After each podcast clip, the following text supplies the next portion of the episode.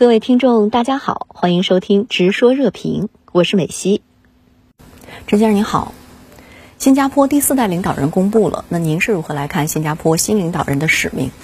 美西你好，新加坡呢是一个非常重要的国家，可以说呢是国小权重高，在世界外交场上扮演着重要的角色，特别呢是在东盟和美国之间，在中美之间都具有桥梁和平衡的作用。比如呢，前些天李显龙总理出访美国，就给美国呢提出中肯的忠告，给世界呢给出独特的思考问题的视角。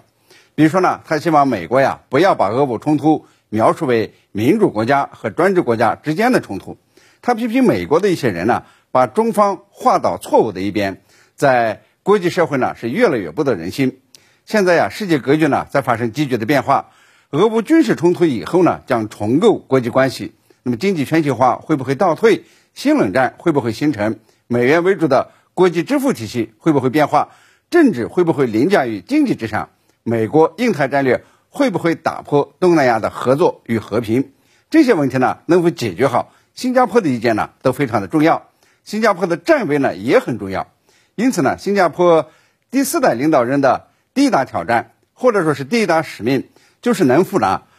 这个扮演好东西方之间。劝和这个劝架的作用，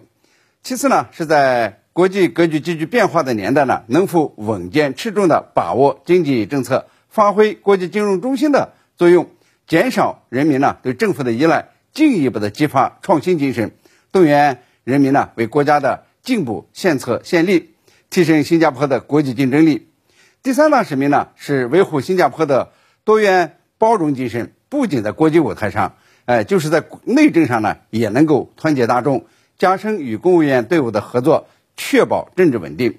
那么从黄循才的背景、以往的工作业绩和个人魅力来看呢，他都很令这个新加坡的民众呢有比较高的期待。那么我个人呢也认为，他呢会成为这个世界变局中稳重、坚定、德才兼备的领导人。美国总统拜登将在华盛顿接待东盟领导人，在五月中旬举行美国东盟特别峰会。您觉得美方的意图是什么呢？东盟国家会像美媒炒作的那样，在中美间选边站吗？这是一个很好的问题，也是值得认真关注的大事儿。即将呢，在华盛顿举办的美国东盟特别峰会，按照美方的说法呢，就是美国要成为东南亚强大可靠的合作伙伴。要突破外交和安全领域，在疫后复苏、气候变化、经济增长、促进性别平等、深化人人与人之间的联系等各个领域呢有所发展。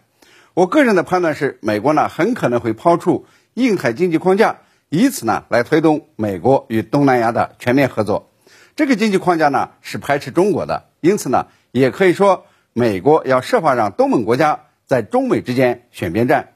但是呢，这个目的恐怕很难达到，因为中国呢是东盟的第一大贸易伙伴，再加上中国与东盟之间贸易互补性强、地理距离近、物流成本低、文化习俗相同等因素，双边贸易自由化程度呢是在持续的加深，“一带一路”建设也在加速的推进，这个双方呢这个抗疫合作也在不断的深化，数字经济的快速发展和合作呢也是卓有成效，